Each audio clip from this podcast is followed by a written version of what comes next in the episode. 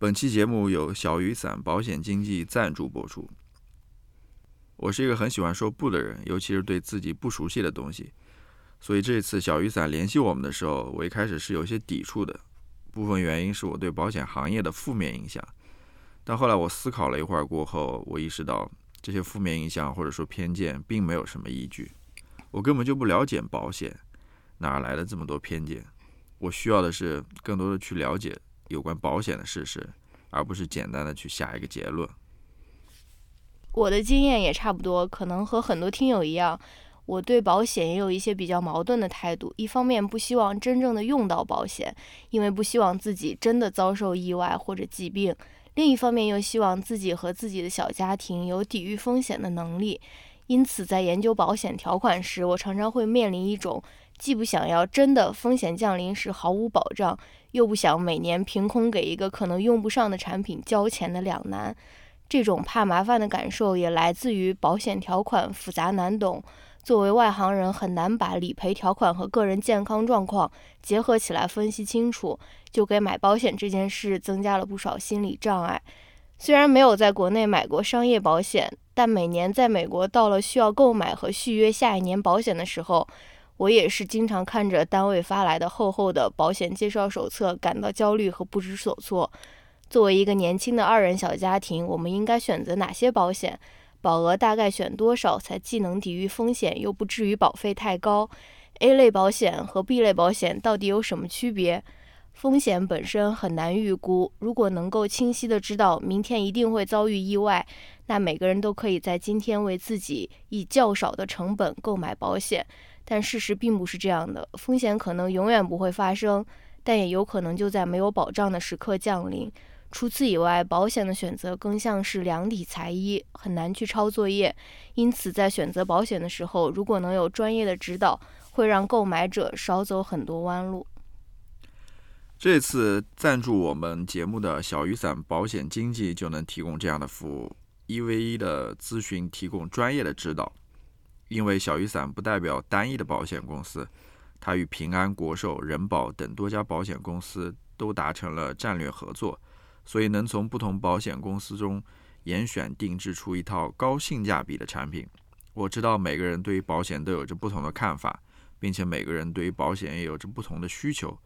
我认为小雨伞的一 v 一咨询就是对这种现实很好的一个回应。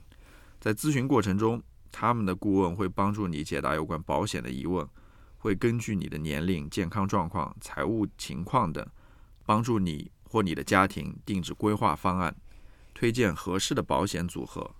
如果你之前已经买过了保险，他们也可以帮助你分析现有的配置是否合理，包括购买了他们的产品后续需要理赔的话，主打明白买、放心赔的他们会有专人服务协助理赔。如果你跟我们一样是一个对保险疑虑很多的人，小雨伞这一次提供了一份听友福利，原先六十八元的咨询服务，现在只要一分钱就能获得。所以感兴趣的听友，你们可以通过点击 show notes 中的链接，或者关注小雨伞公众号，回复“不丧”预约咨询服务，同时还可以领取一份保额三万的成人意外险。这样的福利可以说是把预约咨询道路上的最后一点疑虑都给消除了。那你的风险是什么呢？就支出一分钱，你的回报呢？可能我们都没有办法想象。好的，接下来就请大家收听我们这一期正式的节目。也希望大家在最近负面新闻比较多的时刻，多多照顾自己，多多关怀自己的心理健康。OK，请听节目吧。Hello，大家好，欢迎收听新一期的不丧。Yes，嗯，好久没有跟大家在电波中相遇了，但是但是我是有积极营业的。我的另一档播客，不知道大家有没有开始听？如果没有开始听，我就要剥夺你们的这个呃铁粉的这个称号。我有另一档播客叫《一人有一个》，最近在疯狂的更新，更新真的非常的多，是不是？对，我的头号粉丝乔老师有没有在追听我们的《一人有一个》的播客呢？我来考一考你。最新一期我们聊的是什么？没有，我跟你说，我我不是说，我不是说播客，我是整体播客好像都不怎么听了。嗯，因为因为最近出去遛狗的时候都没有怎么离婚协议现在拿过来，没有，我真的是好久都没有怎么听播客了。我我最近出门遛狗的时候，我都不戴耳机了，所以你都是和自己相处。嗯，因为我觉得好像也也不是说一定要听一个什么东西的。What？嗯，你好像在讽刺我。对我我我什么？你对对什么？嗯就是我跟你还是不太一样，你好像做什么事情都要听一个什么东西，对吧？就是我感觉还好最大限度的利用自己的时间呀，最大化的。如果如果出门的话，好像不听什么也可以，就我没有说一定要听一个什么，如果某某一天出门我忘记带了自己的耳机，我会非常非常的焦虑。这个是发生过的。嗯，但是好吧。我我大家如果如果想念你们的声波女友，呃，我我本人的话，大家可以去收听我的另一档播客。对嗯，对，大家欢迎大家过去听嘛，嗯嗯，是一档很有意思不过，我之前听过几期，哦，你都没有怎么追听。我之前听过几期，哦，但我想说一个什么事儿，就是我怎么知道？呃，我不知道这个跟刚刚那个有没有一定的关系，嗯就是说，你如果比如说你在外面遛弯的时候，嗯或者说遛狗的时候，嗯你如果不听播客，嗯，你会不会去观察，就把注意力，就是说你听播客会不会影响到你，嗯，在外面行走的时候的注意力？嗯，会会影响啊。就是今天我早上去遛狗，没有带播客，我就看到那个老头在那边冲洗他的那个椰子树，就非。常奇怪的一个行为。如果你不听播客的话，你可能你会把你的注意力放到别的地方。哦，当然，眼睛和声音可能还是两个不同的那种感官了，对吧？嗯但注意力的话，我觉得为什么这么说呢？因为我今天还是昨天我遛狗的时候，我发现了一件事情，嗯呃，是我观察到的，我嗯忘了跟你讲了，就是我之前不是跟你说过，又不听别人的播客，然后观察到的那种小心得也也忘记跟别人讲啊。对，就是离婚协议，就是我，呃，在小区里面遛狗的时候，嗯我以前跟你说过，就是我们小区有那个啄木鸟，你知道吗？啊，你又看到了我看到好几次，就是啊？它会在呃，就是小区的那个有有有些人的家的那个窗户边上，哦对对它会在那边啄，你知道吗？嗯有的时候甚至把那个墙都啄出一个洞来，然后在里面哦我不知道是筑筑巢还是说干嘛，嗯，反正好几我我已经看到好多回了，至少有两三回。你是看到洞了，还是你看到啄木鸟本人？有的时候。我有有的时候是看到洞了，嗯有两三次我是看到它就在那边啄了，因为你听到那哦个声音了，咚咚咚咚咚。然后后来我之前还看到过小区里有个事情，嗯就是我发现有些人家的那个窗户上面是嗯放着那个猫头鹰的东啊，西的。对我也有看到。后来我想，呃就是昨哦，天、他们是为了对吓走啄木鸟。昨天我在那边又看到那个两户人家放着那个哦猫头鹰的那个雕像在那边，哦我突然一下子明白了，我知道这个是用来吓啄木鸟的哦因为哇，因为我接对我我接连看到两家人家都放着这些东西，我就说这个是两家人家，我我一开始以为是他们喜欢装饰嘛。对喜欢那个猫头鹰这个事情，嗯，然后后来我呃前两天前两天我再次看到的时候，我一下子就跟那个啄木鸟的事情联系起来了，我突然意识到哦哦。没准就跟那个稻草人一样的，是为了吓这个啄木鸟的。因为说实话，塞能想象到，如果 那个啄木鸟就在你家那个窗户 口在里面天天啄的话，尤其你如果睡在那个窗口的话，嗯真的是 nightmare。嗯，万一你头睡在那，它说不定啄啄啄，它就啄到你的脑壳了。那都那我不至于，就是联想到这么一件事情。哦，嗯，今天我们也是第一次尝试在我的这个呃叫什么衣帽呃不是衣帽间，这个不是橱柜里面，不是衣柜里面录音，对吧？嗯，不知道大家觉得音、嗯音质有没有一个明显的一个提升呢？外面这种多多多的那种脚步声，是我们的狗在外面一直很好奇，我们两个在、嗯他想进来在。里面在干些什么。嗯然然，你可以睡觉去了啊，嗯，拜拜。好吧。好的，好的。今天呢，我们是一期怎么了？比较什么特殊的一个，也没有说很特殊。今天我们想要跟大家聊一聊，嗯，浪一一些我们最近看过的一些浪漫喜剧，或者说是一些那种爱情主题的真人秀，对吧？为什么想要聊这个主题呢？是因为我们这个曾经是我们的这个情人节企划，但是现在好像搁浅了，因为很明显已经马上二月底了，这个节目还没有发出来。但是人家看都看了，对吧？还是还是聊一期，人家那种在情人节相爱的都已经快要分手了，是不是？东西。好吧，嗯，哎，我们的这个播客就是一个很没有、很没有就是嘛，有什么头绪和没有有这个别人的那种企划都是都是紧锣密鼓排到半年以后的，我们就是 nothing，我们就没有下下期聊一些什么才是现想出来的那种，我们真的是。好吧，那就顺便再跟大家说一说，我们下下期要聊什么，对吧？下哦，哦，不是下下期，期，是下一期，下一期，下一期要聊什么？下一期就是我们的读书会环节了啊，对不对？乔老师，你期不期待？压力很大。读书会每一次都是比较难产的一种节目，就是要进行一些疯狂的准备才能够勉强产出的一个节目。如果没有流产的话，但是对给我们一个 deadline 啊，就是这一期节目发出去了之后，大概两周以内我们就要录我们的新的读书会的节目了。我们看的书是那个张医生和王医生，是吧？王医生和张医生。张医生和王医生就是那个之前说过的那个啊，反正大家如果想要跟我们一起看、一起讨论的话，也可以，啊、赶快来这个对吧？看起来，对，我们为什么要这么急着录？因为我们又想到读书会呢下一期的读书会，对，因为我太想要看下一期的读书会的书了。吃在碗里什么，吃着碗里的，嗯，那个望着锅里的，非常好的一个，嗯，找对象的一个态度，对吧？大家对下一那下一下期我们是要现在公布，还是还是下一期再公布？下一期再好，下一期再公布吧，好吧？好，就先寒暄到这边。你还有什么要跟大家 update 的吗？你最近的生活有没有一些什么趣事，或者说是 what？没有，嗯，好吧，我最近胖了一点。嗯，好吧，最近很久很久没有跟乔老师一起录播课了，觉得跟你都是疏远了，就是你心里面有一些想法，可能我都已经都不知道了。虽然我们是最最亲密的那种枕边人，没有，对吧？毕竟我们平时也不怎么讲话的。嗯，我不知道，我觉得一个人录播客的量只有那么多。我没有说你了，我是说我哦自己了。嗯，那我就是要再开一个博客嘛，所以就 是我的这个话就是特别的多，我有很多很多想要分享的。好，不仅仅是跟你分享，我要跟全世界分享。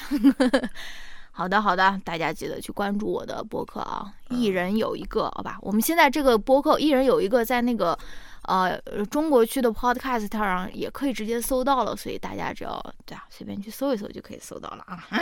好的，OK，嗯，对，今天其实我们聊聊的呃作品还是挺多的，算是。刚刚为什么有一个 聊的呃作品？为因为我我现在处于一个怎么状态，就是嗯那种呃，因为这个在衣柜里面嘛，嗯空间非常狭小，嗯，那你就不对，你就要让大家营造出我有一个那种衣帽间的那种感觉。你 就现在 又说空间非常不不不狭小，不，还不是说狭小，是非常狭小你。看你就你就不嗯知道了。嗯，你如果说是一个衣帽间的话，那肯定是有回声的呀。哦，呃你看人家听起来就没有回声，那说哦明就是一个非常小的。哦 no，嗯，关键是这个呃话筒摆的比较低，所以我坐在这边我可能要弯一下腰的那种。嗯，哦，晚饭吃的比较多。好吧，那我们就直接开始吧。我们嗯是先把所有的这些要聊的作品说出来呢，还是一个一个聊？嗯，可以先给大家一个 overview，我们要聊哪些作品？嗯，我们主要是分为两大类，一类是美国本土的这种爱情喜剧，或者说是这种爱情真人秀；另外一个是，呃，世界其他 非常其实非常简陋的一个划分。其实我们也没有专门的去，你知道吗？做一个这样子的，呃、对对对，就是就是为了方便。看到这样子一些节目，然后可以把他们凑在一块儿聊一聊。是是是，好吧，那我说一下吧。嗯一个是最近在美国这边刚上映的，情人节期间上映的一部啊、呃 romantic comedy 吧，算是 你为什么中英夹杂？啊爱情喜剧。OK，嗯，Marry 你是不是不爱国？嗯你不要 不要，这很危险的。Marry Me 中文翻译是什么？哎呀，中文翻译是什么啊？跟我结婚？啊，对对，好像真的是跟我结婚还是啥的。就是有那个詹妮弗·洛佩兹主演的，嗯，和和欧文·威尔逊，对对对，嗯，嗯，毫无火花的。两个男男女主角。哎，我的水平呢？第二个是 Netflix 刚上的一部真人秀，也是第二季了，嗯叫《Love Is Blind》，嗯，中文我也不知道爱的。盲选，爱，的盲选对。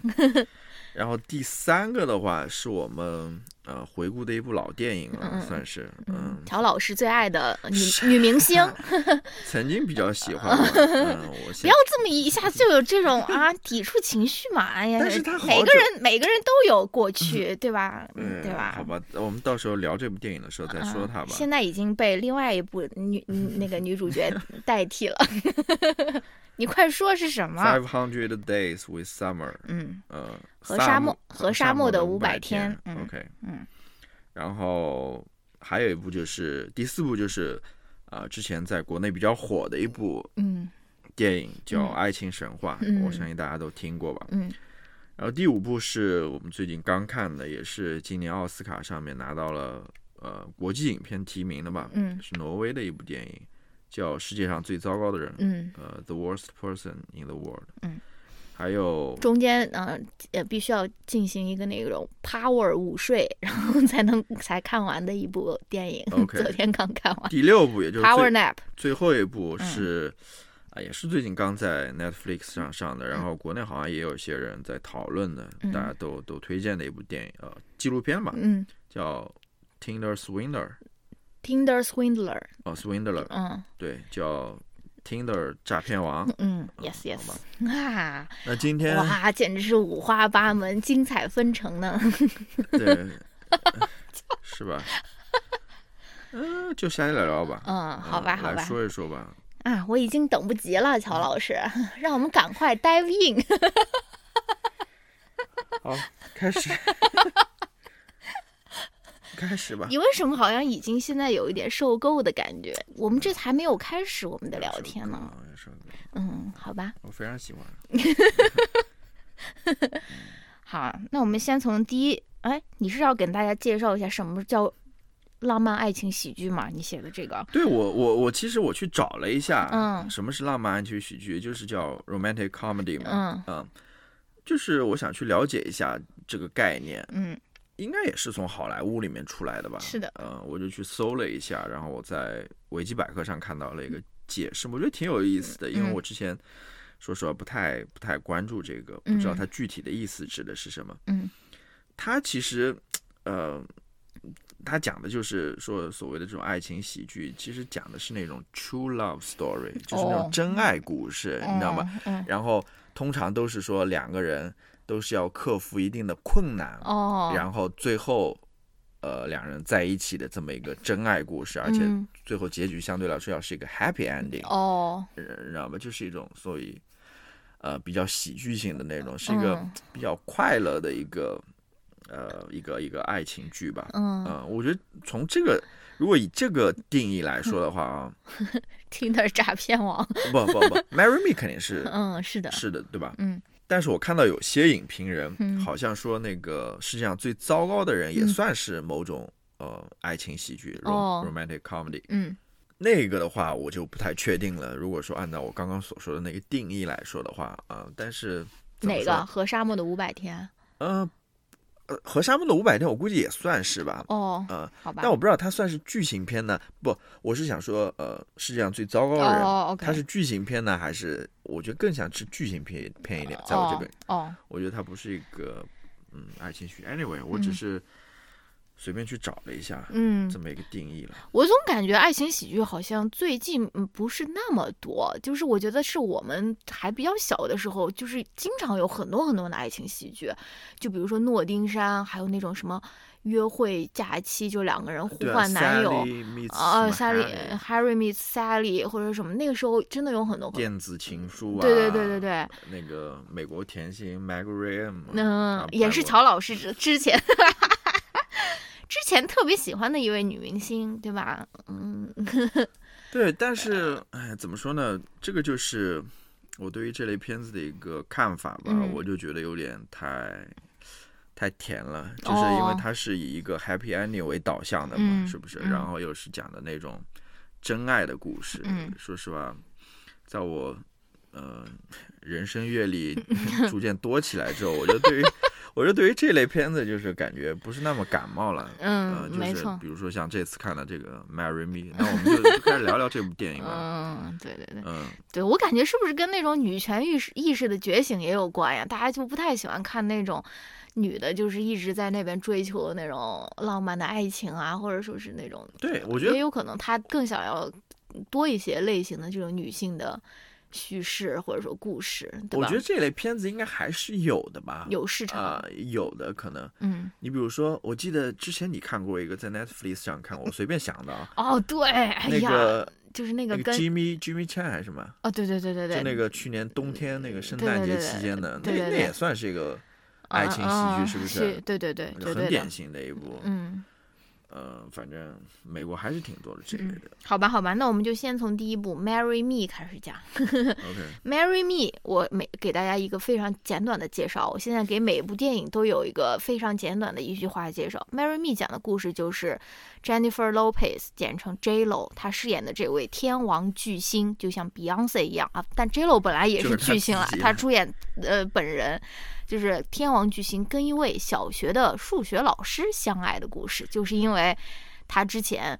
呃，受到了情伤，对吧？他在演唱会上本来要跟另外一位年轻的拉丁裔歌手共共同演唱他们的单曲《Marry Me》，然后并交换自己结婚的誓言。结果当时那个年轻的歌手好像就出轨了呀，还是什么的。然后他就在演唱会上面非常尴尬，穿了一身婚纱升上来。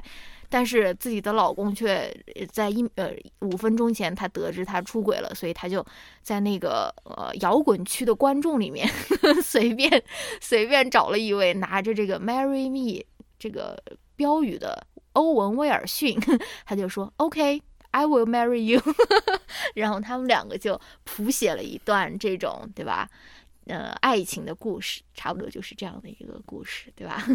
乔老师，对于这个这个这个这个电影，你有你有什么感想，或者说你有什么想要分享的吗？嗯，我没有什么特别，啊，我不知道，反正你要说。要我吐槽的话，肯定有很多槽可以吐啦，对吧你要说呃，就这样的话，也就就这样子一部嗯很简单的一个喜剧电影嘛。嗯就是里面一些情节在我看来是比较荒唐的，对吧？嗯就比如说，我不知道这也算不算是非常美国的一部分了。嗯比如说在我在在在呃演唱会上完成这种婚礼，是不是？可能嗯也是也也是为了某种商业的需求 吧，对对是不是为了吸引更多的观众，然后嗯制造这种商业噱头，所以两人就决定在演唱会上嗯完成这次婚礼，然后，然后在在在就要结婚之前，突然发现自己的男朋友对劈腿了，嗯然后就 randomly 找了一个找了一个观众结婚，嗯然后两个人竟然还在一起了。对，就是我知道他最后所要表达的想法是什么了，就是他的啊主旨是什么。真爱是超越阶层的。那就他的意思就是说，真爱还是存在的嘛、哦 t r u e love is real 嘛，对吧？你还是要去寻找这个真爱的。他他在电影结束的时候啊，他还放了一些其他人，就是哦你知道吗？那个哦电影里其他的人物，他们两个之间相爱的那个故事，就是非常适合呃情人节气氛的这么一个 电影吧，嗯对吧？非常。呃，欢快的一个、一个电影，然后又是一个有有非常好的一个结局的一个电影，但是你要说，呃，我从这个电影里面真的有获得某些思考吗？好像 也没有。当然，它里面也是有嗯那种所谓的冲突的。嗯，它这个真爱不是水到渠成的那种，对吧嗯？他们中间是有一段坎坷的，有那种分分合合的，嗯最后他们才呃完成这样子的一个一个转变的。嗯但那样子中间的那个所谓的那种冲突或者张力，嗯都是一些非常鸡汤的、非常呃 cheap 的一些嗯一些，你知道吗？关于爱情的一些一些想法、一些嗯箴言之类的。嗯就看完之后没有太深的一些印象，嗯然后就是非常简单的这么一个电影吧。嗯，没错。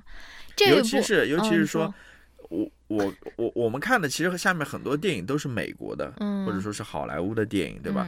尤其是在我呃昨天看完那个世界上最糟糕的人之后，嗯嗯，形成了一个很很鲜明的对比嘛，就是我对于那部电影，嗯，世界上最糟糕的人，我是有很多还算比较深刻的一些想法吧，就是他自己说自己深刻喽，哇，没有，这也是跟我自己比较了，就是有没有嗯好的一些比较深刻的思考了，我我。就是那部电影还是给我一些比较深刻的思考，但是像其他的，嗯，待会儿再说吧。嗯，好吧，我跟你的感觉差不多，因为 因为这部电影它已经很早就开始做宣传了，它大概从十二月底就开始在这边放它的预告片，哇，看完以后就是那种觉得太烂了，一定要看一看的那种感觉啊，而且。而且最近美国的这个一一二月的这个院线电影非常非常的荒芜，就几乎没有任何可以看的。就是为了让我们的这个会员卡就是值回一点那种票价，我们就选择去看了这部电影啊。就是反正就是一个中，按理说是一个中年人的爱情故事吧，对吧？他们都是中年人了，但是。但同时又是一个非常偶像剧式的一个对于爱情的这个叙述，或者对于这种浪漫爱情的这种叙述啊。然后这个男女主角，我是觉得丝毫的火花都没有，我都不觉得。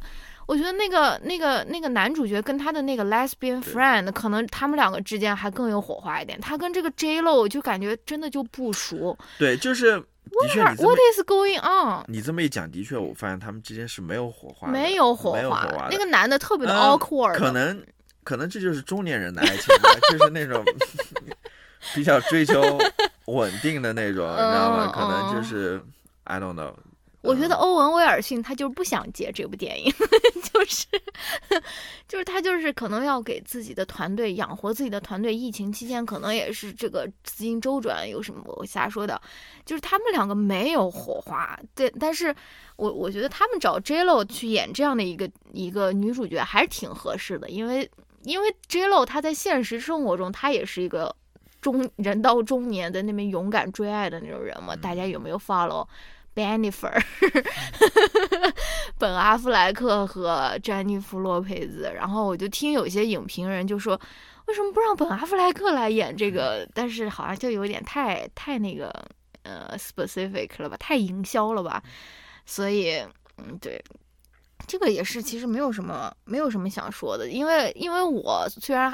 也算是到中年了，我们算是人到中年了嘛。反正现在我已经没有办法被这种浪漫的爱情喜剧这种桥段所吸引了。他他们不会让我觉得说，啊，这个也可以发生在我的身上，或者说是什么，我就就是我现在已经 over it。我现在更想要看就是那种对吧，marriage story 的，就是那种关于中年人真的如何面对生活，就是婚姻中的那种。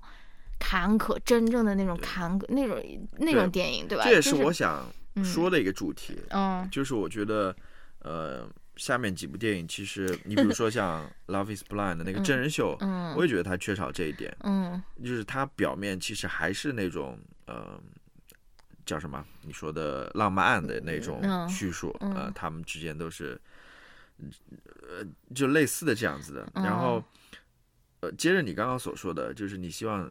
呃，看一些比较真实的那种爱情的故事嘛。我觉得这里面最重要的一点就是说，他们有没有能够或者有勇气去展现呃关于爱情也好，关于自己生活也好，比较真实的一面。因为说实话，呃，生活真实的一面的话，其实还是比较嗯，有时候是比较残酷的，也当然有时候是比较甜蜜的。嗯，呃，有的时候它是比较充满那种嗯。脆弱性在里面的，呃，就是有很多，呃，不确定性也好，或者说让你就是那种，嗯，怎么说呢？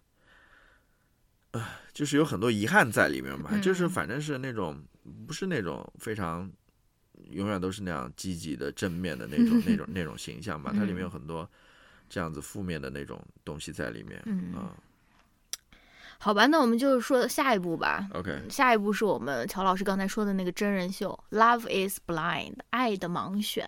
好，也来一句话来总结啊，《爱的盲选》是怎样的一个节目？就是，呃，好多对，哎，刚开始有多少对？十五对，对，可能有十五六对吧，反正十五很多人。对，嗯，就是反正三十多个，嗯，十五对男女吧，他们共同参加的一个恋爱实验，就是他们这个实验是什么呢？就是他们要只通过声音跟彼此交流，他们不看不用任何社交软件，不能发短信。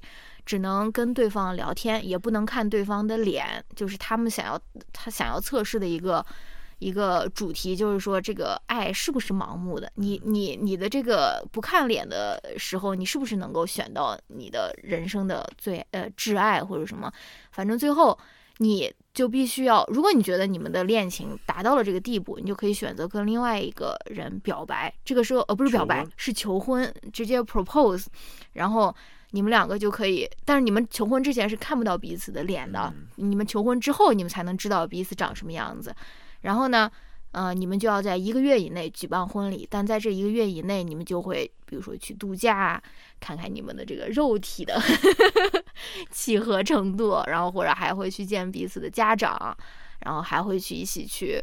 然筹办婚礼啊，呃，筹办婚礼还会同居，对吧？你们就会进行一一系列这个结婚之前的这个所谓实验吧。然后呃一个月以后，你们就会举行婚礼，你就要在家人的这个见证下，你要说 yes 或者说 no，对吧？对你你还是可以说 no，对对吧？你还是可以就是说不行，我不能 marry 对，marry you，对吧？你可以在婚礼上做出你最终的一个决定对或者选择。然后你这边说了大概这这一季的内容就是那个心动的信号，大概二十年的 content 呃，对，就是你刚刚说了一进展个非常快。一个一个时间点，就是从他求婚到最后结婚只有四四个礼拜对，就一个月的时间。嗯，然后前面呢，他们在那个叫 pod，就是在那个小房间里面谈恋爱的时候，谈恋爱的时候，其实只有十天的时间，嗯就是他们在十天之内要做出这个决定。嗯然后我们看的这个是第二季了，嗯第二季的话，呃，一开始大概是几队人？六队人，六队人最后好像出去了，对，六队人是成功的求婚是。求婚成功了，嗯，呃，然后他们出去了，然后我们现在看到的是他们在同居。在在外面的生活，嗯然后最后一集，也就是那个结婚的那一集，好像现在还没有出来吧？对呃我们也不知道最后结果，但是我觉得也是无所谓，这个 结果其实不重要，嗯我觉得我们也是可以聊一聊。嗯，嗯好的。这就是，那正如你所说嘛，呃，其实这个真人秀跟他的这个呃叫什么名字，名字其实不是特别的符合吧？啊、嗯他说 “Love is blind”，就是爱是盲目的吗？嗯其实他不仅仅只是想，我觉得他这个我的意思说，这个节目并没有能够很好的去验证这样子的一个一个说法，对、嗯一个假设，因为他们还是要出来生活，嗯，出来彼此面对彼此，然后也了解彼此，对吧？嗯还是要经历这么一个很正常的这么一个恋爱过程的，就跟大家一样的。嗯呃，他不是说在那个 pod 里面，你只要就直接原地结婚了哦啊、嗯它只是一个求婚的这么一个仪式。嗯，我们目前好像还没有看到说，呃呃，求婚成功，但是一见到彼此的第一眼就说 no，嗯对，不行，好像大家都觉得这样好像不太好。可能有些人觉得说啊，这个人长相可能跟我想象的不一样，但是没有人就会直接就是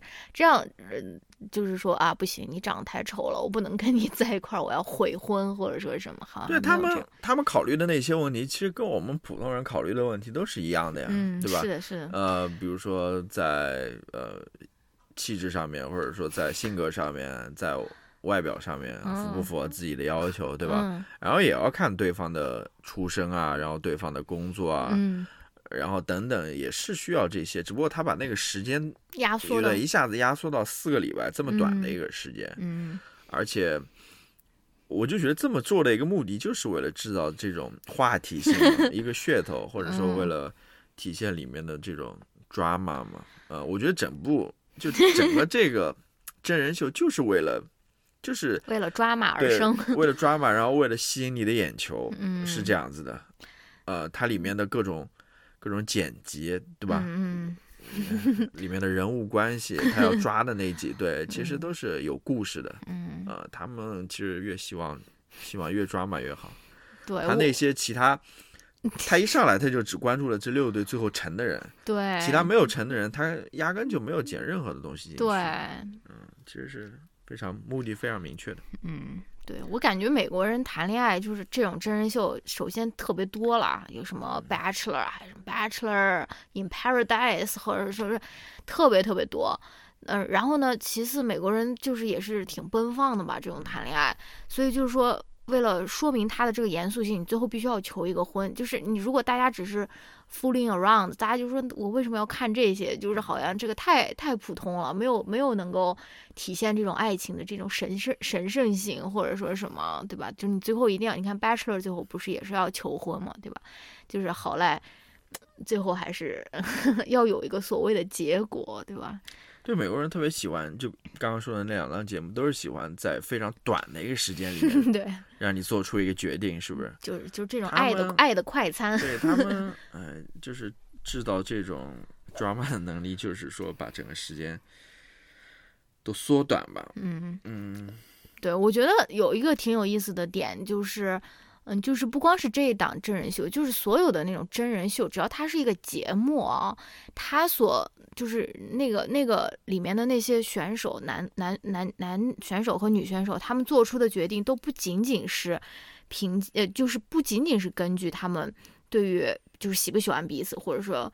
呃，根据这个，他们对彼此的这个喜欢程度，还有另外一个很 maybe 很重要的一个影响因素，就是观众会怎样看我。他们肯不可能不这样想的，我觉得他们肯定会这样想的。就是这个效果是他是跟他传递出来的这个媒介有很大的关系的。就是你如果你如果能想到说啊，我的这个 Instagram 后面大家会怎么骂我，或者说他肯定会影响你。说一些话，或者说是做一些事情，对吧？就是就是这些人的说实话动机不是那么纯的，就跟这些真人秀吧，真的只是说看看而已。我不知道它真实性到底有多少。嗯，因为我们看第二季的时候，就发现了里面一个非常 dramatic 的一个一个人物嘛，对吧？他就是上一季里面。一个一个人物的一个一个 复刻版，复刻对啊，就是完全非常相似的一个人物，也出现在这一集里面。他就是在里面搅局的那样子一个人物啊。对。然后我我看到最近几集，我甚至就怀疑说，这是不是导演组安排的这么一个人物，对吧？插进去的这么一个人物，为了制造这种这种呃戏剧效果，然后为了制造这种矛盾，让这个节目更好看一点。因为他做的一些事情，在我看来。或者在我们看来是是很很难理解的，然后可能这就是他想要追求话题或者追求热度的一个一个一个方式吧。嗯，我不知道这里面到底是怎么一回事。比如说导演组他在呃进行选拔的时候，他就想找这样一个人物，然后你知道吧？我知道这是很多真人秀的一个手段了，对吧？嗯他们都在一开始的时候，其实美国很早的时候就有。就就就就就是这样子的一个制作流程了，因为我记得以前那个基亚他在写，他参加哦，他当年参加那个真人秀，那个是叫 Boys Girls，对那种的，就是青少年在那边嗯。出去生一起生活的，也是跟恋爱相关的，对吧？对，也是有这种人设的，对他也是有这种人设的，就是当时导演组在选这些 Boys and Girls 的时候，他就是按照不同的类型来来选择的，比如说有一些书呆子的类型，有一些就是那种。呃，非常喜欢来事的那种类型，对吧？有一些 人就是那种，呃，可能是学霸类型，嗯，然后一些就是他都是要要找这样子人，而不是随机的，啊，他是想把这个节目 最后，嗯，就不同性格的人、不同类型的人擦出一些火花的，就是，嗯，这这这里面其实是有有导演的一个倾向在里面的，嗯，所以看到后来就觉得，哎。我我我对这个自己有一个反思啊，就是说，我看我为什么要看这种节目啊？然后好像还有点，还有点被被被吸引住了，就是想一直看下去的这原因。一一直想看下去这么一个一个一个 一个冲动啊，就是。Sorry。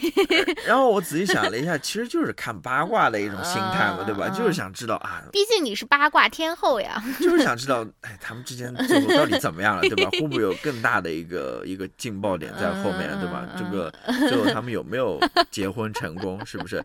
后面有没有什么更更劲爆的东西发出来或者什么之类？你说有有对于。呃，什么的一些你也是不不是不需要每分每秒都要什么对灵魂有所滋养了，没有，真的是我们需要看一些这种 trashy comedy。我我之前跟你讲过嘛，嗯我就觉得，嗯，很难，就是我我就觉得这里面的这些男男女女啊，嗯。他们还是比较，嗯、怎么说呢，就是没有真正的展示，完全展示自己的，哦，他们还是在在在展示自己很很正面的一个形象的，嗯。就是我觉得他们有很多的担忧或者说担心，对于这段关系也好什么，嗯。他他们都没有直接的表达出来，至少是在那个真人秀上面嗯。没有表达出来，他们可能私下的或者说呃怎么样有有表达，但是表面上的话，他们都觉得啊，我们一定是要结婚的，呃，我跟他的关系非常好，然后然后怎么样，嗯，但是其实他们自己背后也有很多的思考的，就那种美式正能量嘛，就对对。就很无聊。就包括你你刚才说那个 Shayna，我就很无语。就是我首先，他 Shayna 是怎么回事呢？就是他他的第一选择的那个男的，好像没有选择他吧，选择跟另外一个女的求婚了，或者说是恋爱了，然后他就很受伤，对吧？然后他就是退而求其次，答应了他的第二选择的，就跟他那个第二选择的一个男的就谈起恋爱来了。但是呢，他们最后求婚的关键时刻，求婚前夕，他们就发生了一个非常巨大的一个矛盾，就是这个女的是一个虔诚的一个基督徒，但那个男的是一个非常坚定的一个无神论者，你知道吗？他们这个矛盾在我看来就是无法调和的，但是他竟然那个男的跟他求婚，他还说 yes，他还说了说啊我们可以结婚，我就觉得很很，我觉得你为什么要答应他？我觉得你可能就是想要一些 Instagram 的粉丝吧，就是。对这个人，而且你可能，我就我觉得你就是应该及时止损，对不对？就是你觉得不行就是不行，因为你能，嗯我们其实作为观众能看出来，他其实首先没有那么喜欢那个第二顺位的那个男的，其次他们之间的这个矛盾真的是挺那个无法调和的。你为什么还要答应这个男的？所以对，就是就是好像就是啊很多时候他们其实都没有在表达自己真实的想法，对呃，都是不知道是有哪种考虑在里面，他们嗯都把自己的一些真实想法都放在后面。我我我我反正是这么认为的。然后我跟你说，反而我觉得他们的父母倒是挺正式的，你知道吗？就是有的就是根本就不 care 的那种，就是跟自己，比如说自己的小孩本来关系就很疏远的那种，然后突然带了一个女朋友回来，然后好像也不是说非常惊喜啊或者什么的，就是还有一些里面有一个有一个亚裔嘛，应该是韩裔吧，嗯父母就是很直接就表现出非常 concern 的那种，这就是我觉得还挺真实的，就是他们。父母所表现出来的那种状态，我觉得是相对来说，相对他们来说，嗯还是更真实一点。嗯啊，我就觉得，对，当然你要说看这些真人秀，我还是能看一些东西出来，也不仅仅只是说看一个八卦了嗯啊、嗯我还是能够了解到，努力的，比如说美国这种普通的男女，对吧？嗯他们对于恋爱的看法是这样子的，就是说他们嗯希望在。呃，恋爱或者婚姻当中去寻找怎样子的一个人，是不是？嗯然后他们的父母对于婚姻又是怎么看待的？嗯就是你还是能够多多少少了解一些这些东西吧。但是，对，但是我也觉得啊，就是作为一个，就是如果我就是呃丧偶了，或者说离婚了啊，就是我觉得我关心的那些问题，就是在我我跟一个人，假如假假如说，比如比如马上要结婚或者处对象的时候，我关心的问题，没有任何人。进行提问，就是我难道是我太那种 nerdy 了吗？就比如说，我想问说，你爱不爱干家务？就是你的啊，你是不是 Trump supporter？你是当然，这个宗教肯定也是要问的吧？如果你觉得这是一个问题的话，或者说你的这个政治倾向是什么？你对女权主义怎么看？你呃那种做不做家务，或者说是，就是我觉得我好像关心的一些问题，这里面没有任何一个人。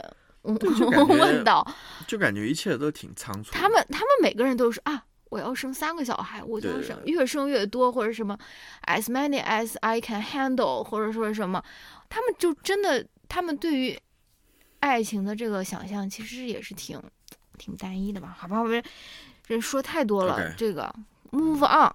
OK，我们说第三个我们要谈论的，乔老师最爱的这一个女明星，呃，Zoe，她的 last name 是什么？Dance Death Channel 吧，好像是。Oh no！你不是人家的那种最大的粉丝吗？我好久没有关注她了。以前我是记得你是有有一段时间是对他是非常的沉迷的，是不是？嗯，就是这种哇，这种女生的这种形象。好，就是这个和沙漠的五百天，对吧？为什么我们突然想要看这部电影呢？我不知道。嗯，你提出来要看这对，是我部电影，想看的，是哦，我想起来了，是当时我的一个呃关注的一个呃好友好朋友，他重新看了这部电影，就是一帆。嗯，嗨，一帆，嗯，就是他重新看这部电影，然后他还写了一些微博呀、或者什么观后感呀什么的。我就想说，哦，我好像以前看呃非常喜欢这部电影，然后我也看过好多遍，但是我好像已经不太记得他在讲什么了。然后我又重新就说跟你一块儿看嘛，但是你在那边啊、对 睡着了，我有点睡着了。睡着了就是睡着了。什么叫有点睡着了？我是快快结束的时候睡着了。嗯，对，呃，因为因为怎么说呢，挺困的吧。好的，对，我就想到，就是我这部电影其实看了挺多遍的，因为它的那种很多的这种细节，我其实都挺熟悉的。但是我又重新看了一遍以后，我才觉得说，哦，我之前好像没有看懂这部电影，或者说我现在长大了，我我我的这个对于这部电影的理解跟以前好像不太一样了，对吧？呃，先给大家来一个一句话总结。我之前每次说一句话总结，我都说了特别多，我就添油加醋说了很多。就是这这个这个就是一句话总结，就是我怎么写的？对，相信爱情是命中注定的男主角和女主角 Summer 恋爱五百天，最后又分手了的故事，对吧？这就其实不是一个 happy ending，这个其实最后是这个男女主角他们是分手了，他们只在一起了五百天，对吧？对，嗯，嗯，那乔老师先来分享一下，你为什么那么喜欢女主角？你喜欢她的哪些部分？是喜欢她的长相呢、发型，还是她的穿衣品味，还是他的就这个人整个散发出来的气质呢？我其实怎么说呢？因为我没有认真去看这部电影了，所以，但我能稍微说一说吧，就是，呃，当时喜欢这个电影，或者说喜欢这样这个女主角，是因为嗯谁不喜谁不会喜欢这样子的女主角呢？对吧？长得又好看，然后又是那种。呃，性格上又是非常好的这么一个女主角，谁不会喜欢呢？性格好在哪些方面？嗯，就是我也我也说不出来。那就是长得好看呗。呃，她算是比较活泼的这么一个类型，哦但其实也好像也不是，她也是有一些，她是有点神秘的这么一个、哦，一个一个一个女主角，你不觉得吗？是吧？嗯嗯她她很多时候，呃，你永远猜好像猜不透她自己内心到底是怎么想的 啊。嗯，相对来，说，那个男主角好像是一个挺傻的一个男男嗯男孩子，对吧？就是嗯对于爱情有一个非常天真的傻傻的向往。呃，对爱情有非常天真的一个看法。但是嗯那女主角，你好像，嗯，呃，用如果说用一个不太好听的，就是有一点善变的那一种，啊、嗯，就是她，这是我的一个印象。原来你是喜欢这，那明天我就要在外面就说是夜宿路，呃，也就是那个什么夜不归宿，为了向你营造一些神秘感，就其实是在家里面的那个车库在那边 睡在睡在帐篷里面。其实这也是我呃，待会儿想要谈论那部电影的时候一个问嗯题，新一新一任的女神，就是世界上最糟糕的人。嗯那部电影里面，看你一直你一直 refer 这部电影，就是说明这部电影现在在心中有了这个取代了其他电影，有了一个新的一个更重要的位置是说不是说我我对于这个女主角有什么想法啊。这个女主主角长得不好看吗是？长得很好看啊，很好都都，很好看了，但是我、嗯我不是说因为被这个女主角吸引，我我是哦，被里面的这么一个人物吸引住了，或者说嗯他讲的这么一个故事。嗯就我想说什么呢？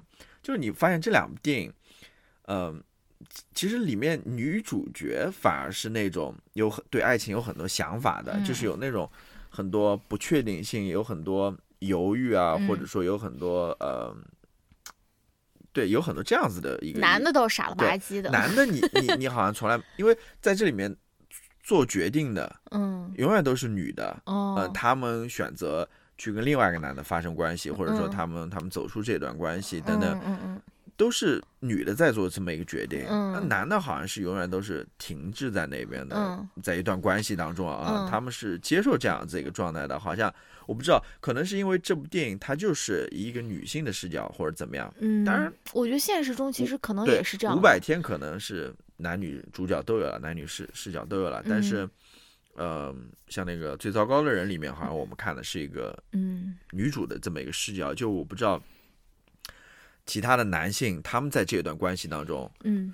呃，是怎么想的？好像看起来他们都是处于一个接受的状态，嗯。啊、就是他们其实都是不想离开这样子一个嗯，呃女孩子的，对，对。你就就像我上次跟你说过，就是乔麦他有一次他发了发了一封私信，然后他就在那边讲说，为什么男的他不论是 marry up 还是 marry down，他的生活都是一个。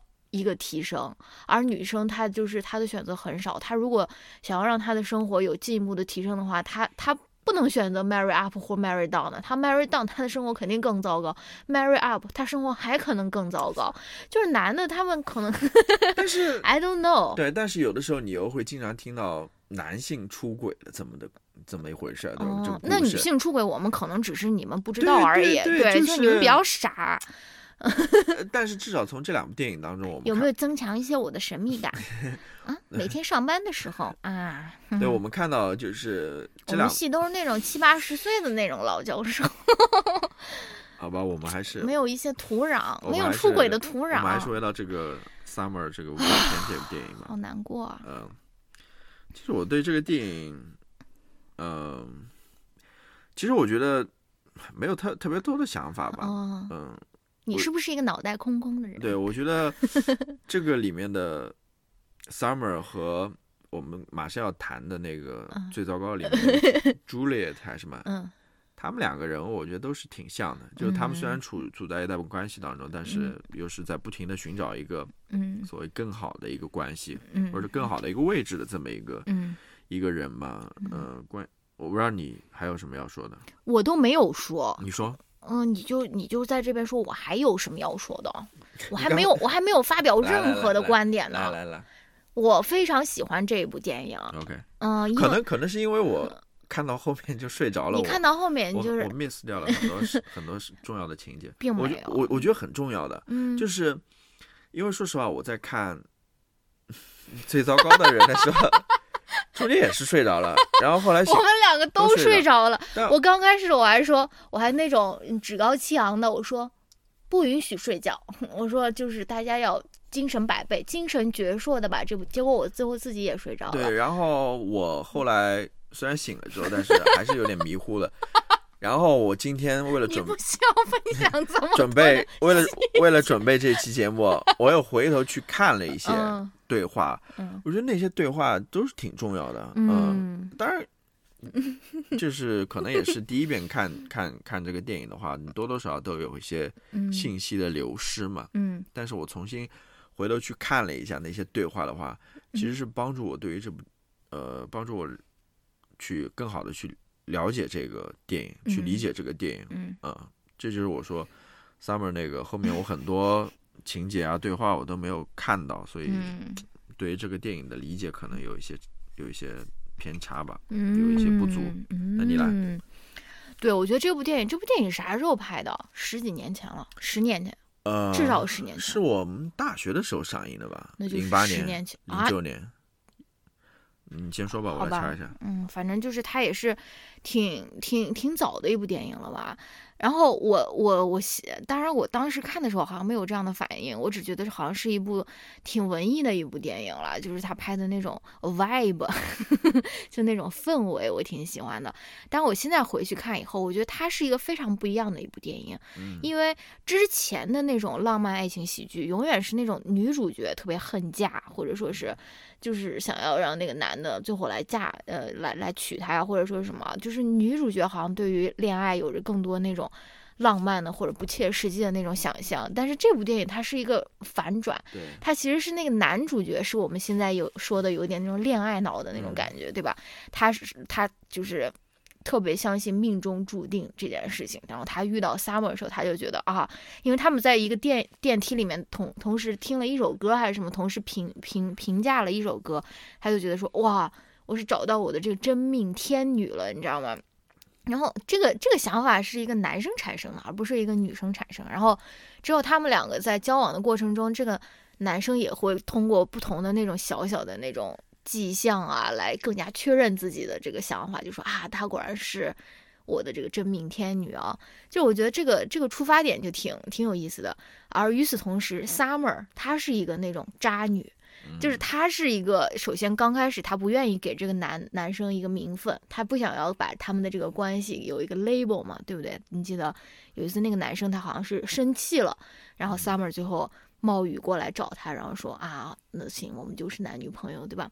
然后到后面也是这个女的，她是选择去结束这一段关系，或者说是对吧？她去选，然后我还记得有一次是好像那个女的她当时还有男朋友还是什么，但是。嗯，那个男的就问她说：“那你当时为什么要跟我跳舞啊？或者说什么？如果你不想当我的女朋友，你为什么当时要跟我跳舞？”然后那个女生就说：“因为我想跳。”就是就是呃，就她是一个非常渣的一个，就是挺渣的一个女生。按按照这种所谓渣是带引号的，我不觉得。就是我觉得她是一个非常新颖的一个女性的一个形象。然后那个。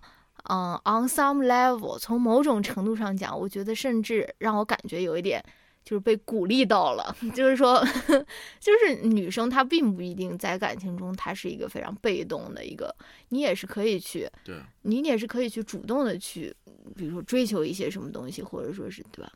对。俗话说得好，女子无德便是才。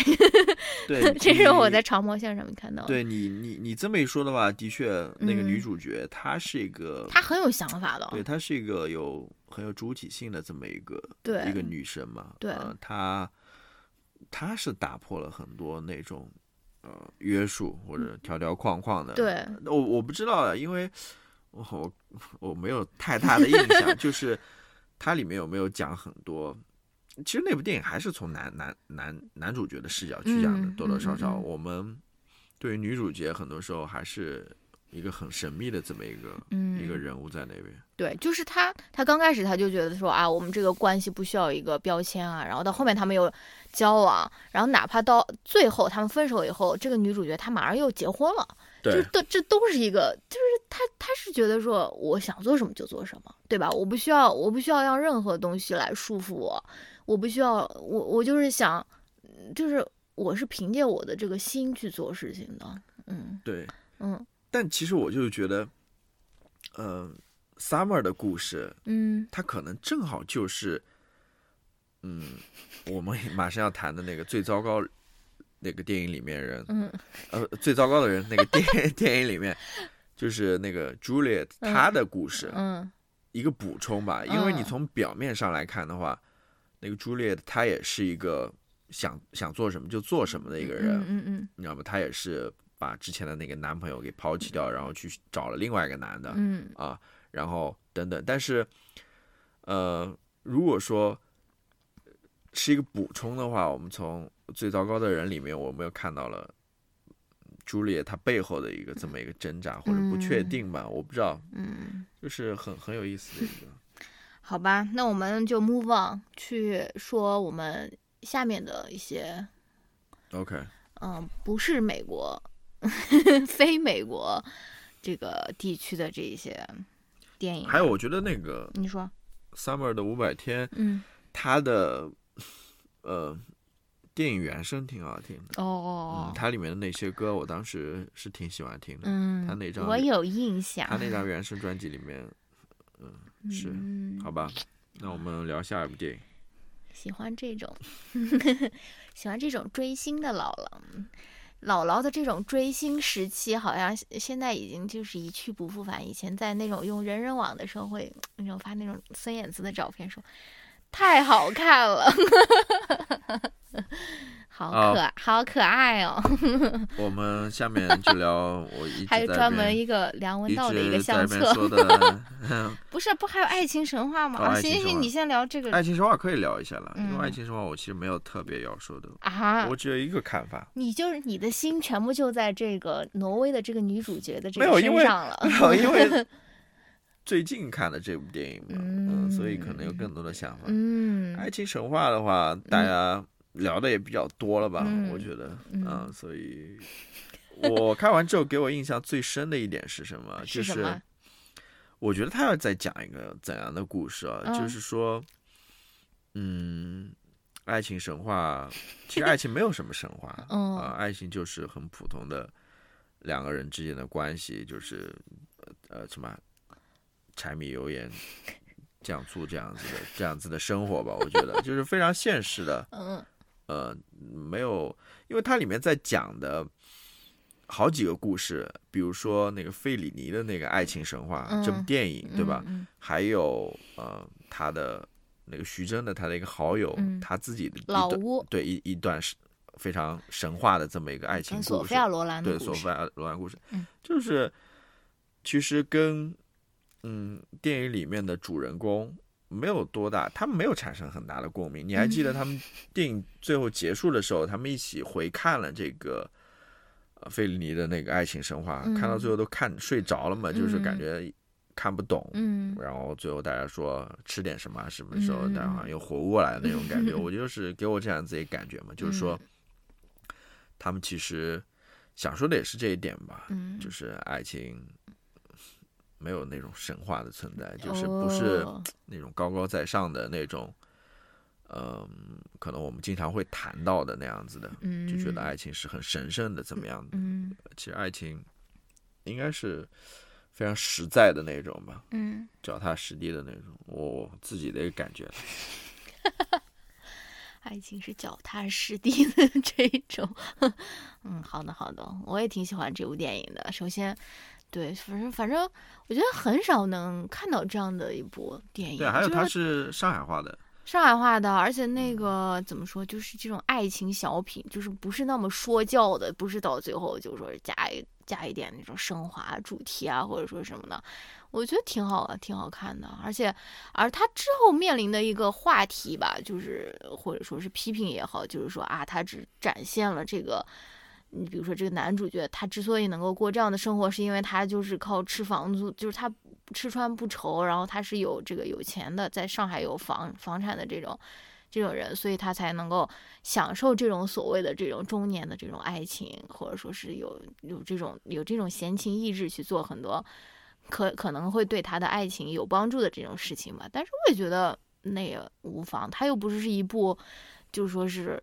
纪录片，或者说是，嗯，就是他就是展现了这个呃这些人生活的一个侧面嘛。你如果想要去了解其他其他人的爱情，你可以去看其他的电影，或者是，但是这部电影它就是这么一个九十分钟的一个，对吧？它能它能展现多少呢？它能够，对吧？还有就是那些评论，就刚刚嗯讲那样子的话的那些评论的人，嗯他们从他们的评论当中，其实更多的是反映出了他们对于爱情的这么一个哦。现状的一个理解，嗯。就是他们在在在理解爱情的时候，是有很多这种呃物质上的这种压力在那边的，嗯。所以他们觉得他们是羡慕老白这样子的，嗯。呃不不一定是羡慕啦，嗯就是他们对于老白这样子的一种爱情，他们是有这样子的一个看法在里面的，嗯。就觉得他好像是啊、一个房东这样子的，可以可以在没有物质条件的这个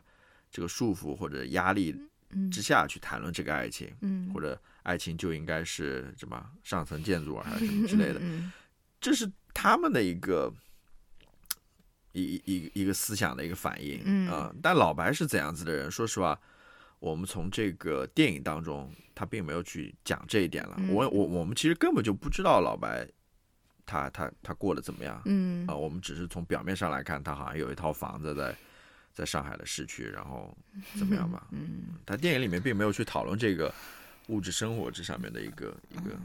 好的好的好的，对。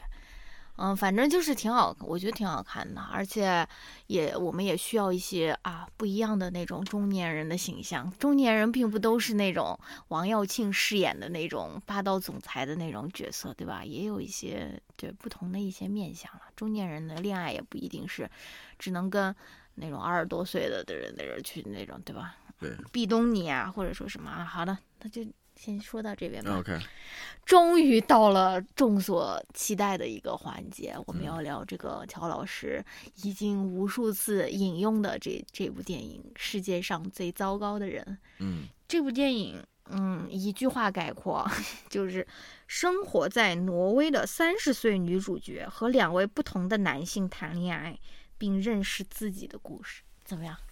这个我这个精不精准？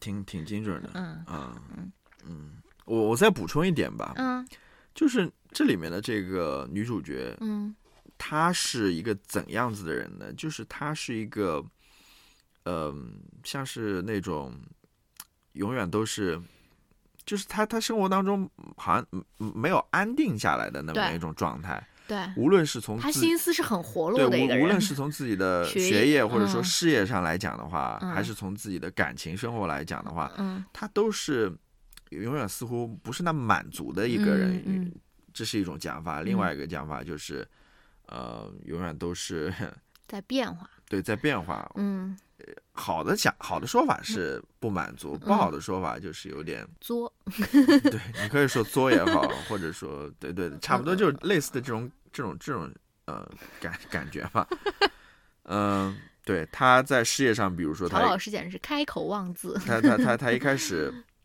学的是医学吧，对吧？后来又转去学心理学，然后后来又决定去学摄影，嗯，是不是？然后结果后来出来之后，在一家书店打工，嗯，是不是？嗯，呃，在感情上面，他跟。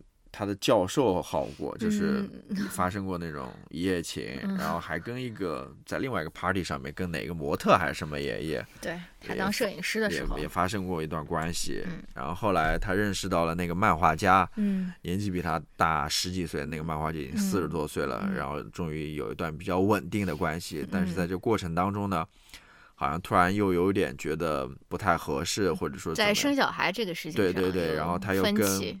另外一个在 另一个 party 上面认识的这么一个陌生人，又又好上了。当然，他跟那个陌生人其实有一晚是那种在在探寻那种 cheating 和 flirting 的那种 边界边界的呃那么一次那么一次相遇吧。嗯，然后两人认识了，然后后来他又去找那个男的，然后最后呃。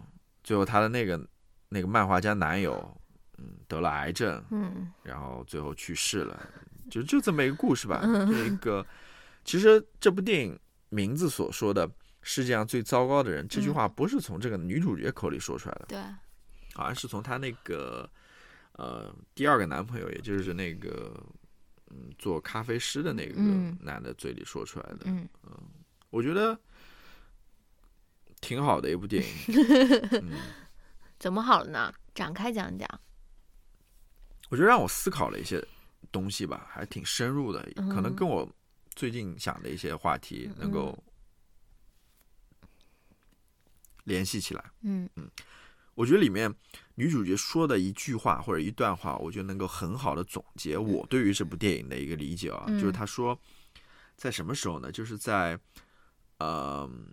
应该是在她跟那个第二个男朋友，也就是那个咖啡师，嗯，坦白她好像，呃，怀孕了的这件事情的时候，那天晚上，她说的，她说，我觉得我从来都没有想清楚，嗯，我总是一会儿这样，一会儿那样，我需要时间来把事情想清楚。我们的事情，呃，她跟那个男的坦白了嘛，好像要跟他是要分开了还是什么，嗯，具体不记得。我觉得这句话就是对于整部电影，或者说对于。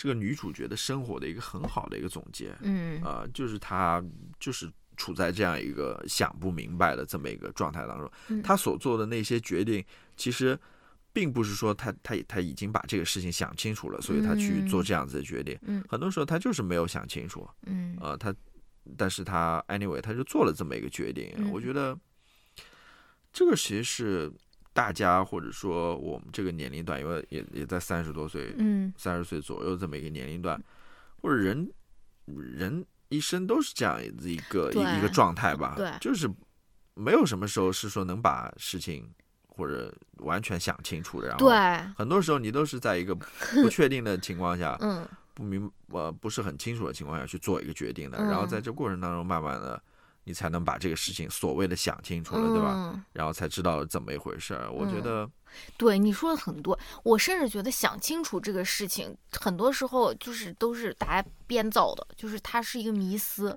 就很多时候你觉得有些人他好像把什么事情想得特别清楚啊，什么其实他只是呃他营造出来的一个假象，就是因为你没有人没有人想清楚。，对，就是很多时候，比如说我们呃发朋友圈啊，或者说是在社交网络上，我们愿意经营这样的一种形象，好像是我是那种怎么说那种人间清醒，就是好像我把很多事情都想得特别明白，特别其实没有人想明白的，就是没有人是呃做对对于自己的决定是有万全的准备，或者说是那种呃完完全全的把握的。我觉得那些展现出来的其实都是虚假的。人人人其实就是这样的一个矛盾体，对吧？但是呢，我又想说的是什么呢？就是他这部电影里面最最经典的那个镜头，嗯，就是他觉得，嗯，他他去呃找这个第二任男朋友去。呃跟他就是想要跟他坦白的这个时候，他不是好像就是整个这个整个城市都定下来，就他一个人在那边跑嘛，对吧？但是我觉得，就是虽然我们说没有想清楚，但是我们嗯我们在这种困惑中，我们所获得的这种灵光一一现的这种快乐，又是非常真实的。就是我相信，在当下的那个瞬间，那个女生是非常快乐，或者说是她是真的是可以在觉得觉得这个这个。这个爱情是非常美好，或者说什么的，对吧？就是说，我们不一定需要把所有的事情都想的特别明白、特别透彻，呃因为在这种这种困惑之中、这种混沌之中，我们也是可以拥有那种快乐，或者说是的可能性，对吧？对，嗯就是这个女主角让我佩服的一点，就是说她虽然没有想清楚，嗯，但他但是他敢做，对她她做了这个决定的。对，很多人在那边想来想去，想来想去，他永远就没有做这个决定。是啊呃，他他总是担心，好像事情可能，如果我做了这个决定，事情可能会不会向着我自己所想的那样子去发展，你知道吗？嗯他们总希望有一个很完美的一个结局也好，嗯或者说很完美的一个结果，嗯然后在这样子的一种压力之下，他们往往就很难以做出这样子的一个决定。嗯呃，其实这这这正如你刚刚所说，哪有完全把事情想清楚的这么一个嗯呃，嗯你你你你真的觉得你自己对于自己的人生也好，自己的生活也好，嗯有很大的那种掌握在那边吗？你能够嗯完全掌握住自己的人生的去向或者生活的去向吗？嗯很难。就跟这个电影里面他的那个漫画家男友，他突然就得了癌症了，是不是？嗯他在里面也说的，说了一句话，意思就是说，好像是说，呃，呃。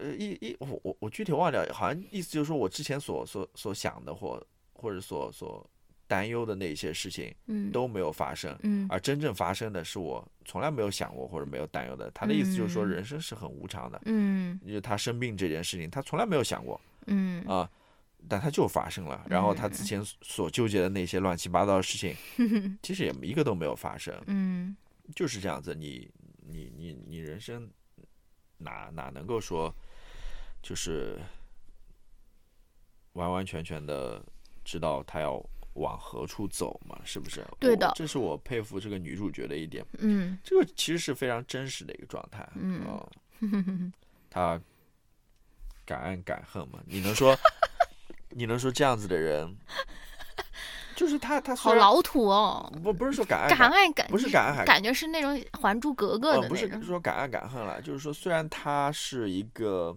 很很迷糊的这么一个状态，嗯。其实也不仅仅是只是说我刚刚说到的那一句话了，其实在嗯。很多事情上了啊，你比如说在他自己的学业上面对吧？嗯。他的专业上面，嗯。他也是不太清楚的，一直嗯。在那边试图 figure out。嗯。还有就是在生孩子这件事情上面，我不知道你嗯。记不记得有一段对话，就是跟那个漫画家男友他们去度假吧，嗯。因为那个男漫画家男友比她大嘛，有四十多岁了，嗯。然后又另外一方面，他又看到自己家里其他的人好像有小孩子，那嗯。那晚他就跟那个女的聊生孩子这件事情嘛，嗯。呃，那个男的意思就是说，我们应该去生这个小孩啊、嗯那个女的就是说，我好像还不太清楚，嗯。就是很多事情好像还没想明白的意思。嗯。那男的就鼓励她说，呃，不要想嘛，就是我们去做了怎么怎么样，哦，就是这个女的在很多事情上面都是这样子的一个状态，是不是？嗯。那这样一个自己状态，可能在有些人看来是不成熟的，或者嗯说不好的一个状态，是嗯需要去去去努力克服的这么一个状态。嗯但是，我就觉得这样子状态是很很现实、很真实的一个状态。嗯 我们 不是要试图去去怎么说呢？去 get rid of 这样子的状态。对对啊，你说的我觉得我们应该是去跟这样子的一个状态如何去很好的共处吧，呃如何哦在这样子的一个状态下去去生活吧。正如你刚刚所说的，这个女的在在在在这个过程当中所收获的快乐也好，嗯痛苦也好，都是很真实的，嗯他都是能够体会得到的。他是嗯活在当下的这么一个人，我不知道，嗯，我可能给了这个女的 过导演都没有想到 过，过多的一一层 解，由于他的外表解释在这边由于姣好的那种面容。不，这个其实也是我想说的，就是就是我我之前在《艺人有一个》里面分享过一些精彩的观点，嗯就是说，我觉得我们这个人生中做的任何的抉择，都是应该都是应该基于当下的感受做的，就是你不要想太远。对。就是，嗯嗯嗯，当然这个很难了，对人来说很难。就是我觉得你要做的事，你你你你之后要去做的事情，就是应该是你现在喜欢做的事情，也就是因为因为你永远不知道会发生什么，而且即使首先你永远天还是对死亡先到来，是不是对你永远不知道，首先你不知道这个这个明天会发生什么，其次你自己也是很很善变的，就是你你自己对于自己的感受，说不定就是这个这个这个未来它它本身没有发生变化，但你自己变了呢，嗯就是这个，所以说就是我们做的决定都是应该都是应该按照当下的这个对啊，哎，当下的这个自己的 爱好喜好来来来来来做决定，是啊，嗯嗯，你很多人做决定都是对吧？按照自己能活到很远活啊，到一百岁的那样子。嗯，还有一点，我觉得 接着这个往下讲你想讲，活到几岁？接着这个往下讲，就是不得不谈一些比较现实的一些嗯因素了。就是我跟你说过的嘛，嗯所谓的试错的这么一个机会嘛，嗯嗯，无论是在自己的事业上也好，嗯在自己的呃感情生活当中也好，嗯或者 in general 就是在自己的呃生活上面，嗯嗯因为人不是不是生活在一个真空里面，他还是生活在一个社会里面的、嗯一个社会组织里面的。嗯我们可以看到，这个女生虽然她呃做了很多决定，嗯，她试了很多次错，所谓的错了，嗯，对吧？？嗯但我们看到，这个其实都是他自己的一个决定，就是他所承受的那种呃悲伤也好，痛苦也好，哦，都是不是来源于外界的呀对他，都没有外界的压力，比如说嗯来自于家庭的压力，对吧？嗯来来自于社会道德上的一个压力，嗯。等等，或者说来自于呃生活上的一个压力，其实嗯。很多，他这个感情就是感情上的一个挫折嗯啊、嗯。你你你来想象一下，我们在中国这样子的一个语境当中，我们经常会说的，是不是？嗯尤其作为一个女性，你的试错的机会又有多少呢？嗯呃，比如说你你在感情上面三十岁了嗯啊、很难想想象，就是你的父母不会给你各种各样的压力吧？嗯催婚的、催育的这样子的压力，是不是？嗯，然后一旦结婚，呃，万一老公家暴就把你给杀死了，没有那种 社会上的保障，不给你这个婚姻里面试错的机会，有还在婚姻当中，哇，是不是？如果说你有有生育了之后嗯啊、你这个试错的机会有多少，或者说这个成本有多大呢？是不是？嗯你从一段已经生育了的婚姻当中走出来，你是不是要冒很多的风险呢？是不是？嗯如果说你这个社会没有一个很好的一个呃兜底的一对个，safe net 的话，嗯是不是你敢不敢从这样子的一个关系当中走出来？等等，嗯就是谈到这样子的一个试错的这么一个嗯机会吧。嗯，嗯，我觉得是好吧，能够看出乔老师对于这部电影和他的女主角的一些呃喜爱。还好还好，我我这个女主角我的确是挺漂亮的，嗯，呃，但是为什么要但是呢？但是也是还好，没有说很到那种心动的那种感觉。那你说一个心动的一个女主角，嗯我应该不会心动的。哇，没有没有没有没有，我我一下想不起来。嗯，但是这个女主角，我觉得应该是我们近期看的电影里面就是比较突出的，就是她，就是你，你看一个人，你不是光看她长相的，要不然我为你为什么不喜欢 Angelababy 呢？就嗯，sorry，对不好意思啊，给 Angelababy 的粉丝道歉啊，就是你你为什么不喜欢就是那种对吧？它是一个整体的一种感觉和一种气质，可能是这个女的她又这个女主角她又是一个比较文艺的，然后又是怎么说？她是有想法的，她不是一个那种对吧？机器人，美丽的机器人，对吧？所以起码她在这个电影里面呈现的这个形象，对啊嗯对，但是这部嗯。电影，我今天看一个影评的时候，我觉得他，啊我觉得那个影评人提出了一个很有意思的一点，嗯。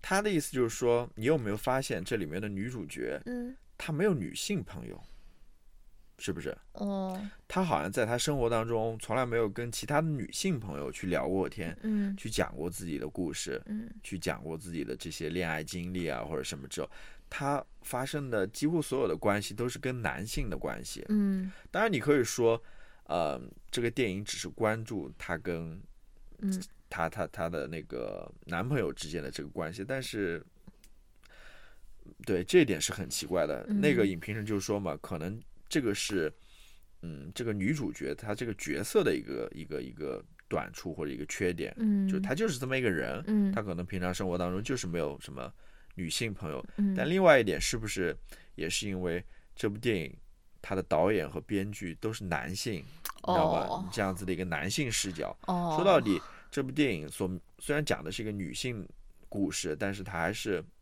男性导演去写的，嗯就在这上面，会不会还是有一些男性的视角在里面，对吧？嗯有可能，嗯嗯，就那个人就在那边，那个 影评人就在怀疑嘛，就是说这样子的这样子的故事，呃，跟真实的女性故事之间到底有多多多接近，或者说多远？嗯嗯，好的，好吧，嗯，那我们最后再说一下，最后一部纪录片嗯，Tinder 诈骗犯，一个嗯叫什么以色列的小哥在 Tinder 上面诈骗女性的故事，一个杀猪盘的故事。嗯这部电影呃不是电影，这是纪录片。嗯嗯，你觉得怎么样？我觉得还行吧，哦，嗯。你有什么想法吗？我我跟你说过嘛，我印象最深的就是那个那个挪威的女孩吧，是不是？嗯嗯她最后被问到嘛，就是你在经历这么一圈她被骗了。被骗啊、嗯被欺骗的这么一个这么一件事情过后，嗯你对于 Tinder 这样子的社交软件，或者说对于这种呃寻找爱情的方式，你嗯怎么看嘛？嗯，对吧？他还是相信的嘛。他说他还在用 Tinder。对，他还在用 Tinder，他还是相嗯信爱情，或者说相信怎么一回事儿的嘛，就是嗯这一点让我感受比较深刻吧。嗯，哎还有一点比较嗯深刻的就是我在看的时候也说到了嘛，就是说当时我们看的时候，Instagram 上面还有他的账号嘛，对的我就他还在我我我的意思就是说，呃，为什么这些社交平台不把它给封掉嘛？因为这个事情已经发生了很久了，虽然这个电影刚出来了，对吧？嗯。他已经被判刑，虽然他好像是被那个警察抓了，但是抓了没多久，关了五个月，好对，像就就就放出来了，然嗯。后又在外面就是不知嗯道在各种各样社交平台上面还是活得风生水起的那种，嗯。我就不知道为什么这些社交平台不对他做出一些措施，把他给封掉嗯或者什么之类的。嗯毕竟他之前是是个骗子啊，对吧？嗯，怎么能够？唉，太多了。我当时看的时候，因为我最近集中看了一些诈骗相关的一些题材的一些电影和电视剧，就是包括我刚刚看完的那个《Inventing Anna》，它其实那个 Anna 她也是假装成那种名媛啊或者什么的，就是跟那种银行贷款啊，跟那种纽约的那种时尚人士，就是。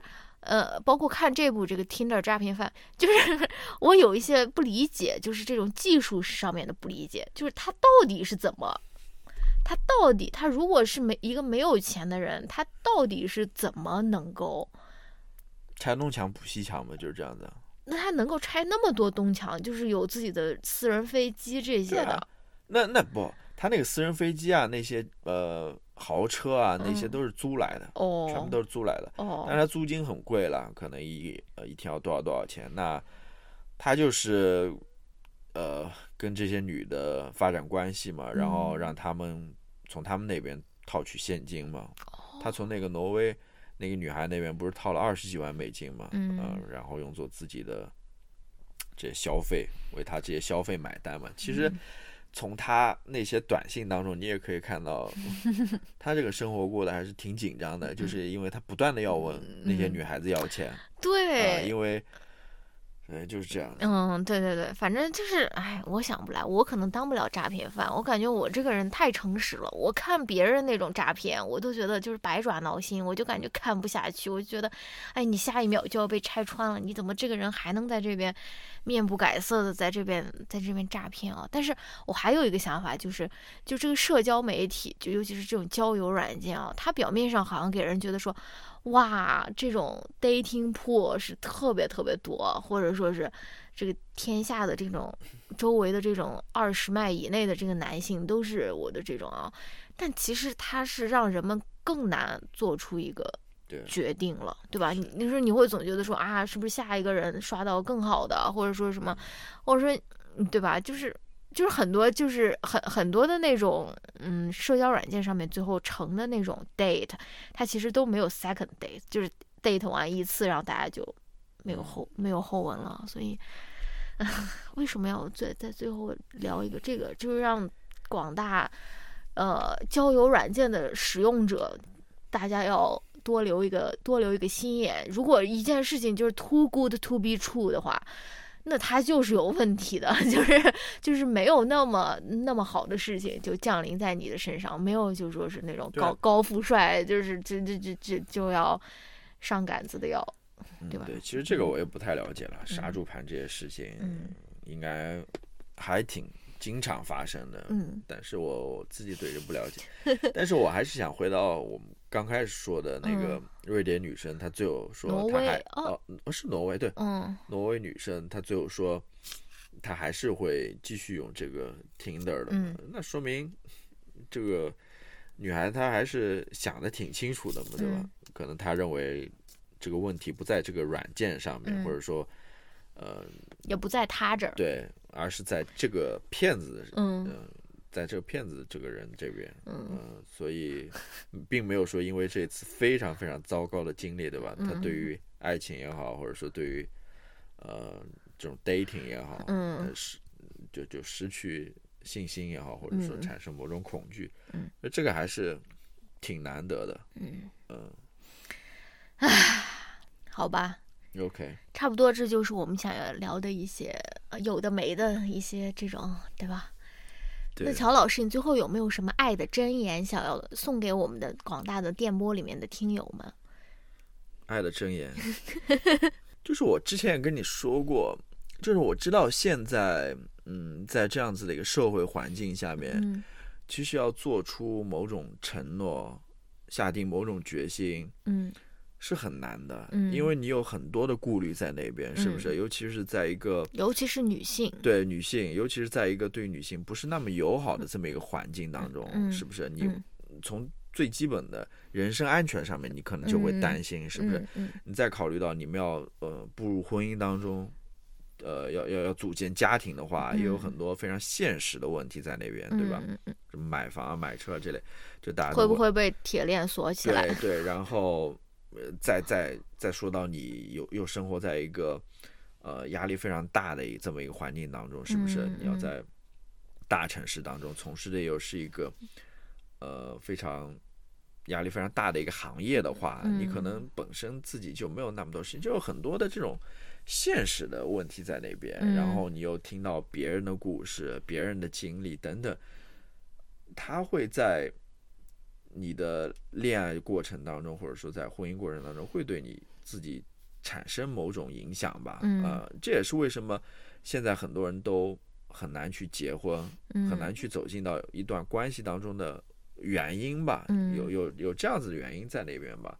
我觉得这个也是现实，嗯这是很真实的一种情况。嗯但是我另外一方面又想说，其实如果你真的想要走入到某一一段关系当中，嗯啊、或者说你想要去组建家庭，想要和别人结合在一起的话，对吧？结合在一起，这话说的，就我我好像是某种体位。我我想说的就是，你还是要勇于去做出这样子的一个决定的，嗯呃，因为虽然也刚刚也说过，试错的成本可能现在越来越高，你没有那么多试错的机会等等，嗯嗯但是对，我觉得如果你有这样子的一个想法的话，嗯我觉得还是要勇于迈出那一步的，就是你不要被。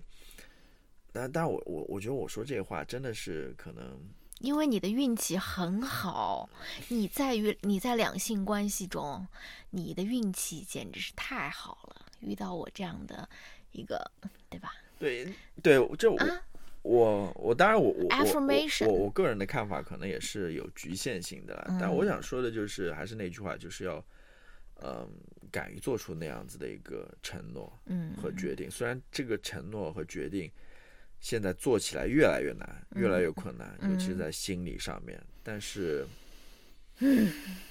怎么说呢？你现在是在嗯鼓励大家都去结婚吗？没有说鼓励大家都去结婚啦，因为，唉，怎么说呢？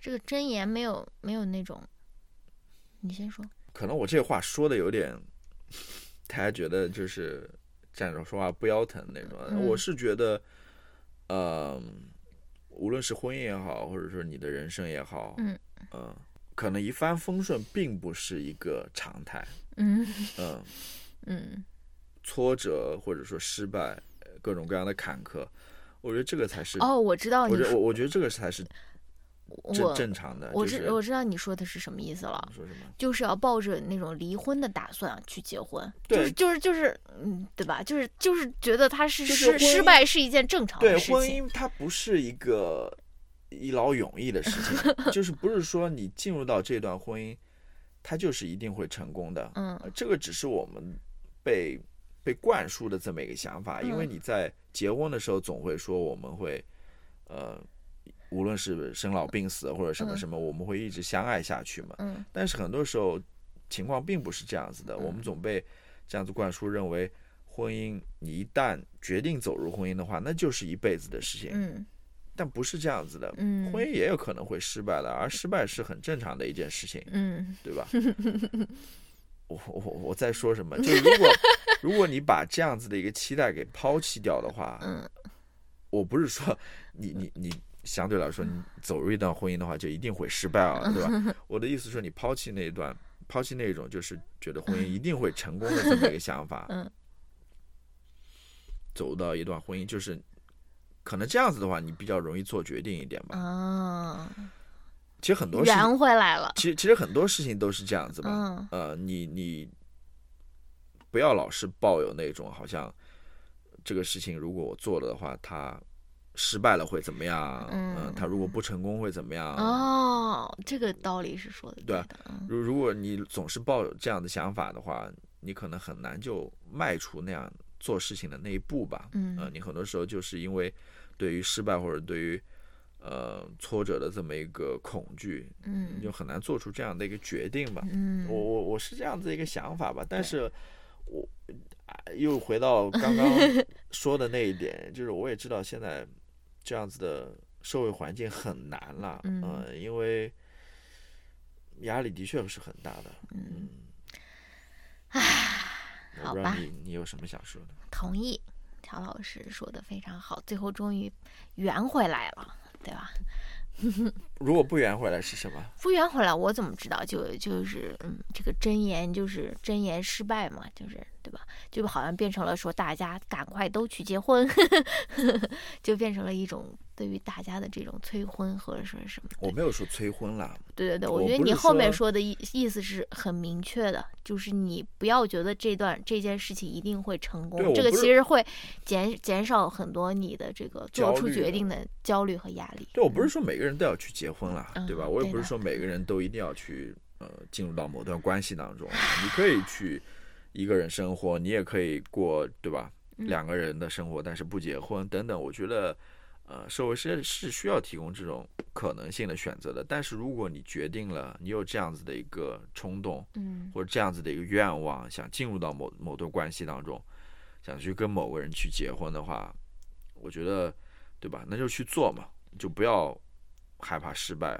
嗯就跟呃那个电影里面那个女主角一样，嗯，你在做的过过程当中再去 figure out 失败了又怎么样呢？嗯，好嘞。好吧，那今天我们就跟大家聊到这边。对我也我我可能 嗯，你说的很好，你后面没有说是我知道我突我催。对，但是很多时候我有的时候很难做到，呃，表达清楚吧。嗯很多嗯时候有一些说的对，有一些词不达意，是不是？对，嗯，很勇于去表达，但是不一定表达清楚了。是。对于我们第一次的这个衣衣柜、衣帽间、衣帽间录制，你有什么想法吗？感觉这个怎么样？有没有还行吧。有没有一种就非常那种私密和非常哎呀又说错了，这大家又觉得我的这个是很小的了啊！我就想说很那种 cozy 的那种，你说谁的那种大衣帽间是 cozy 的？都是空空荡荡，都是那种的，嗨。又又把我的这个网络上面营造的这个千金 公主的这个形象又好像打破了，嗯，嗯，好吧，好吧，那就这样子。嗯，好吧，大家不要忘记关注一人有一个，如果还没有听我们的好吧啊，下一次我们就读书会了啊。，OK，好的，嗯，好嘞，拜拜，大家下次再见，拜拜。拜拜。